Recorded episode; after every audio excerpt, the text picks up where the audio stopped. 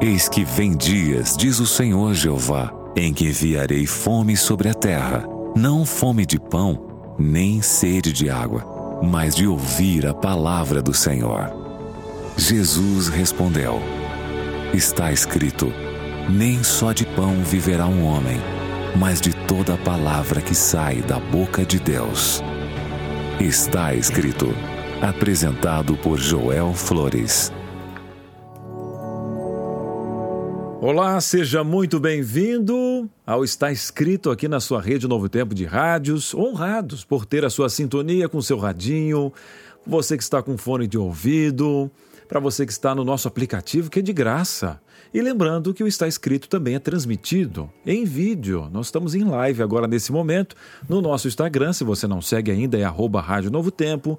Na nossa página no Facebook, facebook.com.br Também no nosso canal no YouTube. Se inscreve lá, ativa o sininho toda vez que vai começar o Está Escrito, você vai ser avisado. youtube.com barra Novo Tempo Rádio, tá bom? Você que está online, sintonizado, que Deus abençoe seu coração. Vamos a mais um tema. E ele está por aqui, Pastor Joel Flores. Olá, pastor. Olá, Cris. Que bom mais uma vez estar juntos aqui para o programa de Está Escrito. Que bom saber que você está acompanhando o programa através da rádio, também através das redes sociais. estou vendo aqui muitas pessoas já conectadas no Facebook, estou acompanhando aqui no Facebook, e pessoas que estão já saudando para nós, Cris. Nossa, tem pessoas de Angola, eh, tem pessoas, bom, de Pará também diz aqui. Bom, que bom saber que você está acompanhando sempre o nosso programa. Seja muito bem-vindo, nosso carinho e nossas orações sempre acompanham você. Coisa boa. Um abraço para você que está nos prestigiando. Que honra, né? Poder ter um cantinho na sua sala, na sua cozinha. Oh, coisa boa! Antes de darmos início aqui ao nosso tema, essa série especial sobre fé, sobre mais um personagem, nós temos um personagem que também tem fé e que está num DVD que a gente quer dar para você gratuitamente. É o DVD Paulo, o Mensageiro da Cruz, né, pastor? Isso mesmo. Eu tenho aqui na minha mão, vou mostrar ali para as pessoas que estão acompanhando pelas redes sociais, o DVD Paulo, o Mensageiro da Cruz, um gigante do cristianismo. Você pode pedir o DVD ao nosso número de WhatsApp ou também pode ligar para o nosso telefone. Vamos lembrar para você qual é o nosso número de WhatsApp, Cris. Muito bem, é muito fácil. Você pede esse DVD maravilhoso. Olha, é uma alta produção. Você vai ver que ele é lindo, de graça, você não paga nem a postagem. O WhatsApp é o 12 9 82444449. Vou repetir, hein? Fala assim: eu quero o DVD Paulo. Manda rapidinho aí para o 12 982444449. Se desejar ligar, 0 operadora 12 2127 3121. 0 operadora 12 2127 3121. E vamos hoje a mais um personagem. Pastor, que, que série especial essa de fé? Cada personagem tem um recado. A palavra de Deus é, é fabulosa, é linda, não é? É fantástica, né? Cada vez que abrimos a Bíblia, encontramos sempre eh, cada personagem ali descrito, tem um ensino para nós. E hoje vamos falar sobre um personagem muito interessante. Vamos falar sobre Gideão cada vez que eu escuto a, eh, o nome de Gideão, eu lembro sempre da batalha né, que ele teve com, com os inimigos, com o povo de Midian, é, com quem pelejou somente tendo 300 homens, Cris. É a batalha mais desigual que eu já vi na minha vida. 300 contra 145 mil homens. Olha Pastor, só. humanamente, né? Humanamente não tem lógica não. nenhuma, lógica não. nenhuma, né? E, e, eu fico imaginando, porque nós estamos lendo com toda a figura da cosmovisão cristã, né? entendendo que Deus está à frente, mas eu fico imaginando, né, pastor? O povo ali já não estava fazendo o que o, que o, Senhor gostaria, Sim. né? Os midianitas, amalequitas, o povo do Oriente tinha dominado, o pessoal fugia muito para as montanhas, se escondia. E aí eu, eu fico pensando, né, apesar de toda essa questão da humanidade caída, Deus viu um espírito diferente em Gideão. Que coisa mais linda isso de Deus, né, pastor? Verdade, né? E Deus sempre está procurando pessoas assim. É, Deus está procurando você, Deus está buscando você. Uma pessoa que tem desejo no seu coração de fazer alguma coisa para mudar as coisas que estão acontecendo, né? Deus conheceu o coração do Gideão, por isso que ele escolhe ele para que possa ir para a batalha. Mas a característica mais importante desse homem, mais que seu coragem, mais eh, que o desejo do seu coração, era a fé que tinha em Deus. Ainda quando todo estava mal, ele continuava acreditando que Deus faria alguma coisa. E é ali onde começa sua história, né? Uma história impressionante, fascinante e repassar a sua história vai trazer muitas lições para a nossa vida. Muito bem. Já já vamos à Bíblia. Foi feita uma pergunta para você nas redes sociais. Você confia em Deus? É uma pergunta bem abrangente, né? né? E aí o povo participou aqui no Facebook. A Antônia colocou o seguinte, pastor. Sim, os que confiam no Senhor vão mais além. A música é do pastor Fernando Iglesias, né? É verdade. a Rosiane, sim, ele é tudo na minha vida. A Ellen colocou que sim também. O pessoal do Instagram participando, a Mércia. E agora nós vamos viajar na história de Gideão, inclusive, pastor, quando a gente fala em cozinha aqui, Sim. olha só. Estou ouvindo o pastor Joel falar nesse momento através do rádio, num cantinho aqui da minha cozinha. Então, que ó, lindo. você que está cozinhando, você que é motorista de aplicativo, você que está em outro fuso horário, nós vamos agora, pastor, mergulhar na história de Gideão e ver o que a palavra tem para gente, né, pastor? Vamos lá então. E antes de abrir a Bíblia, vamos abrir o nosso coração a Deus através da oração. Pai querido, estamos muito contentes de participar desse momento especial onde vamos abrir a tua palavra. Tua palavra sempre coloca esperança no nosso coração, nos ajuda a compreender sempre qual a vontade que tens para nós. Mas hoje estamos prontos para ouvir a tua voz e para ouvir o desafio que tem também para todos nós hoje. Por favor, que o Santo Espírito possa colocar essas verdades no nosso coração, em nome de Jesus. Amém. Hebreus capítulo 11. E vamos ver, verso 32, diz assim: E que mais direi? Certamente me faltará o tempo necessário para referir o que há respeito a Gideão, Baraque, Sansão, Jefté, Davi, Samuel e dos profetas. É interessante porque aqui parece que o recurso acaba, né? Porque acha que os personagens de fé é uma lista mais longa que aqueles que está apresentando. E somente menciona alguns deles que faltaria por mencionar. O primeiro que menciona é Gideão. O verso 33 diz assim: Os quais, por meio da fé, subjugaram reinos, praticaram a justiça, obtiveram promessas, fecharam a boca de leões. Extinguiram a violência do fogo, escaparam ao fio da espada, da fraqueza tiraram força, fizeram-se poderosos em guerra, puseram em fuga exércitos estrangeiros. Olha só, tantas coisas inacreditáveis com o poder de Deus. Gosto muito dessa história de Gideão, uma de minhas favoritas quando eu era uma criança, porque o que mais lembro da história de Gideão é o tamanho da sua fé, mais da, que sua estatura que ele deveria haver tido, mais o tamanho da sua fé. Hoje, cada vez que vejo sua história, eu posso trazer lições para a minha vida.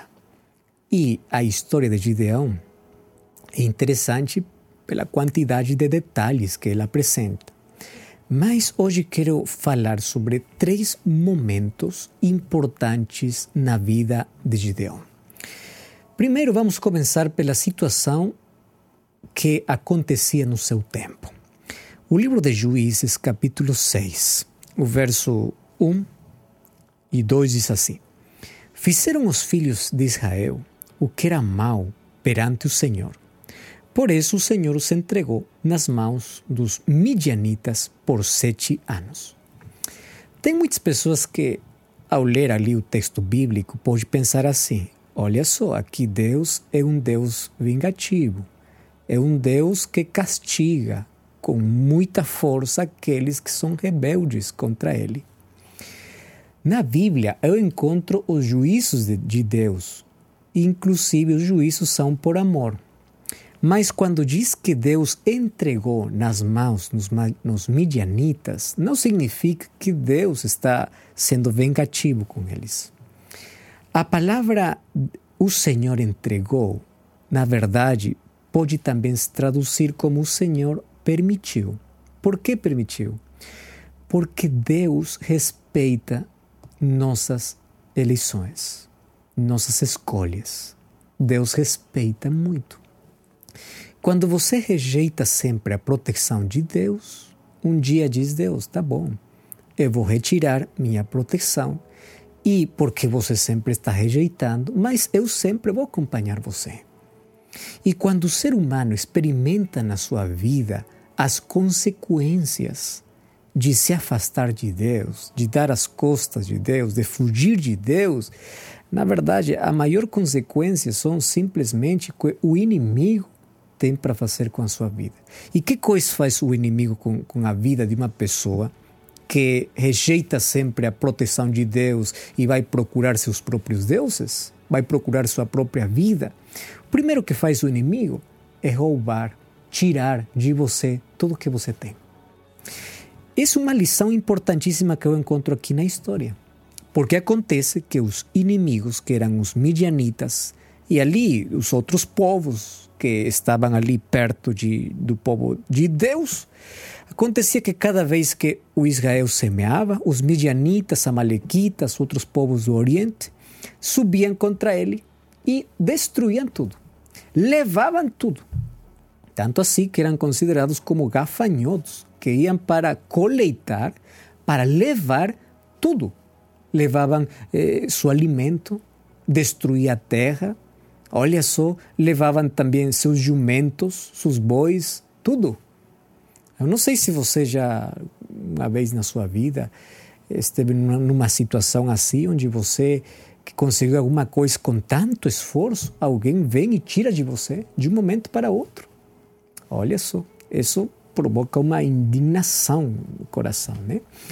E ali acontece o clamor do povo, o clamor por um libertador, porque eles sabiam que haviam desobedecido a Deus. A consequência sempre de se afastar de Deus sempre traz a amargura do pecado, sempre traz assim a consequência onde o ser humano tem que afrontar ou enfrentar essas situações difíceis, sobretudo porque ele se sente sozinho na vida.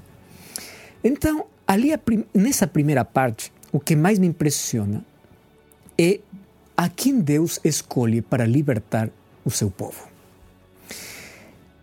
E nessa escolha eu fico muito é, impressionado. No verso 11 diz assim: Veio o anjo do Senhor e assentou-se debaixo do carvalho que está em Ofra, que pertencia a Joás. E Gideão, seu filho, estava ali malhando trigo no lagar para colocar salvo dos midianitas. Ali aparece o anjo do Senhor e lhe diz: Olha só, o Senhor é contigo, homem valente. Mas como? Que valentia tem? Porque ele está escondido, né? Ele também está com medo. Mas o verso 13, eu encontro a valentia dele, porque ele respondeu para o anjo e diz assim: Ai, Senhor meu, se o Senhor é conosco, por que nos sobreveio tudo isto? Onde estão as maravilhas que nossos pais contaram, dizendo que o Senhor fez tantas maravilhas quando subiram do Egito? Onde está esse Deus? Agora nós estamos acabados por os madianitas. Então o Senhor se virou e lhe disse: vai nessa tua força e livra Israel da mão dos midianitas. Porventura, não te enviei eu? E lhe diz: Ai, Senhor meu, com que livrarei Israel? Escuta aqui. Eis que a minha família é a mais pobre. e eu, o menor, na casa do meu pai. Verso 16. E o Senhor lhe diz: Eu estou contigo. Não precisa discutir com o homem, somente precisa colocar sua promessa: Eu estou contigo. E, e a história É, continua, mas vamos aqui parar para refletir em, em algumas situações importantes. Sabe, eu fico pensando como é que Deus chama as pessoas. E cada vez que eu penso nisso, na verdade, eu não compreendo, não entendo. Deus sempre chama as pessoas que ninguém imagina. Sempre quando Ele chama para uma missão especial, chama pessoas que ninguém acredita. E um sempre fica ali pensando, mas por que Deus chamou ele? Por quê? Eu descobri uma, um assunto muito importante. Todos que são chamados por Deus, ao momento de ser chamados por Deus, todos eles se sentiram indignos. Todos eles sabiam só uma coisa: que não tem poder. Agora, se você repassa a vida daqueles que foram chamados por Deus, claro que eles eram pessoas que tinham talentos, tinham força, tinham coragem, tinham tudo, mas eles nunca colocaram sua confiança na sua capacidade. Sempre se sentiram indignos. Olha, quando Deus chamou para Moisés, onde estava Moisés? Estava lá no deserto. Ele achava que todo mundo havia esquecido dele, inclusive Deus. Quando ele, ele esqueceu toda a educação que recebeu lá no, no Egito, é ali onde Deus chama para ele. E Moisés disse: Senhor, eu não, não. Por quê? Eu não sei nem falar. Eu já esqueci de tudo. Deus disse: Sim, por isso eu chamo você.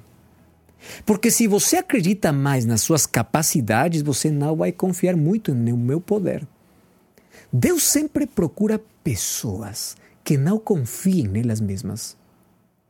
E aqui não estou falando de autoconfiança que você deve ter, uma, uma estima saudável que deve ter na vida. Mas a questão está onde você mais coloca sua confiança. Tem pessoas que eu considero que são muito brilhantes, pessoas que têm muita capacidade, pessoas que têm tudo para fazer as coisas de uma melhor maneira. Mas Deus sempre olha para aquele que se sente indigno, para aquele que sabe que não pode. Porque aquele que sabe que não pode vai procurar muito mais o poder de Deus. Porque não, não acredita na sua própria força, na sua própria capacidade está mais disposto a depender de Deus. Como Deus escolheu seus discípulos? Olha, Deus escolheu as pessoas que as outras pessoas não olhavam nada de bom neles. E Jesus escolheu eles. Jesus escolheu Gideão quando ele estava escondido e quando ele, como se considerava? Ele se considerava a família mais pobre e o menor, o mais pequeno, o mais insignificante. Deus chama aquele que se sente sempre indigno.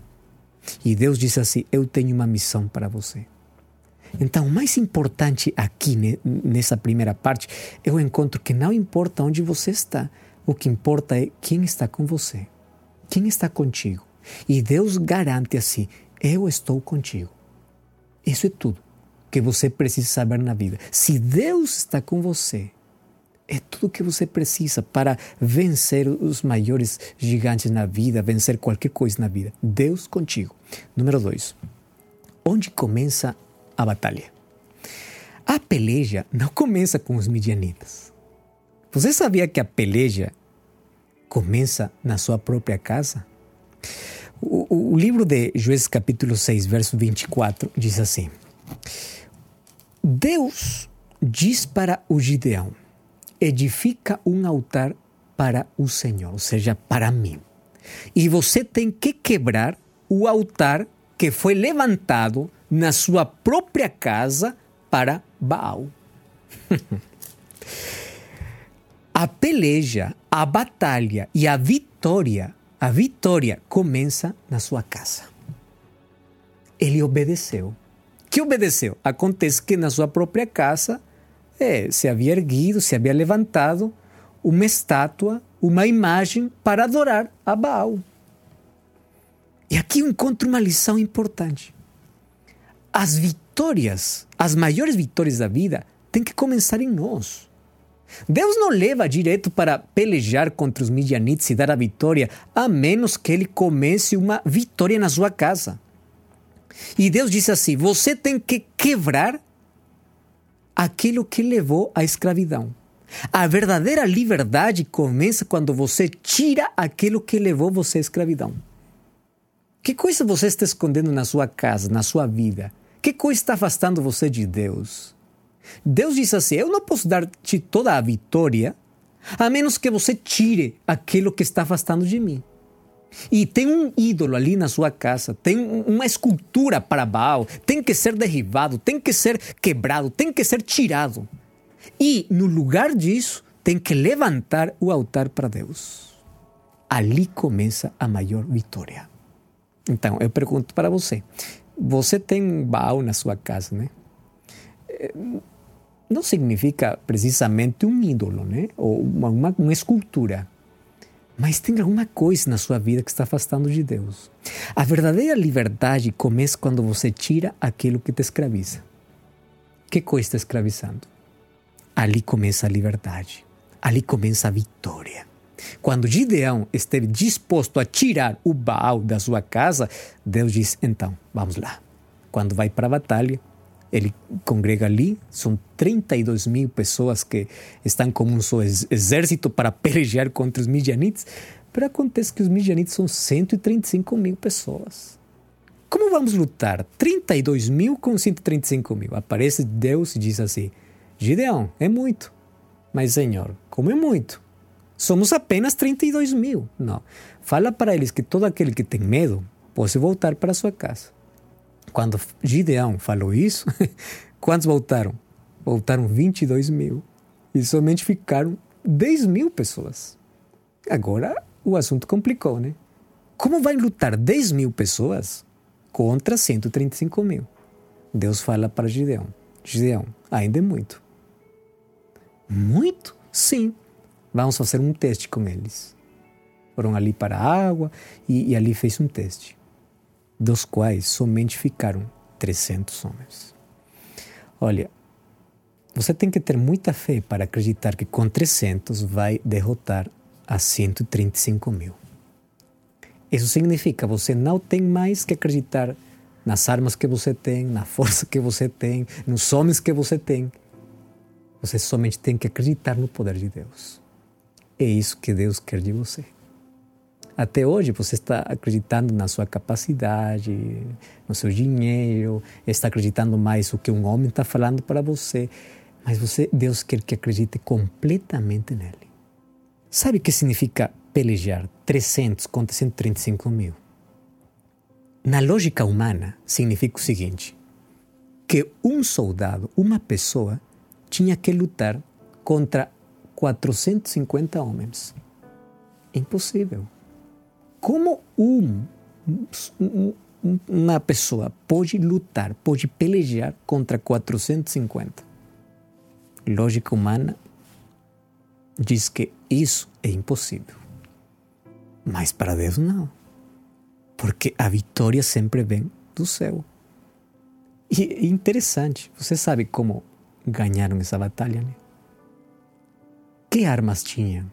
Apenas tinham uma vasilha um pouco de fogo e uma trombeta. Isso tudo.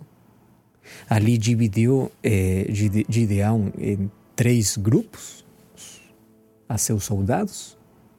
E chegou um momento, era meia-noite, quando eles quebraram as vasilhas. Eles tocaram a trompeta e ao som da trompeta, todo mundo ficou confuso e os midianitas pelejaram entre eles e assim Deus deu a vitória.